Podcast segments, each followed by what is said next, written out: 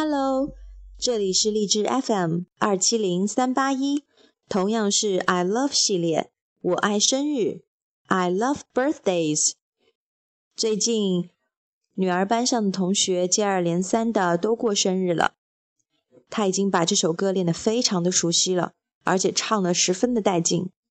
我想为她读这本绘本，纪念一下这个生日月，难忘的生日月。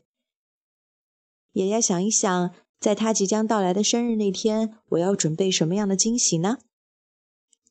好吧，I love birthdays. My name is Ollie. I love birthdays. I hold my breath and close my eyes. My friends give me a big surprise. I love treasure hunts, fairy bread, and a party heart on my head. I love green balloons and party tunes. I love it when Fred sings happy birthday and my friends shout hip hip hurray.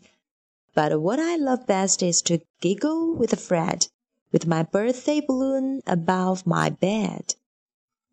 好，绘本的最后，让我们一起来温习这首生日快乐歌吧。 Happy birthday to you.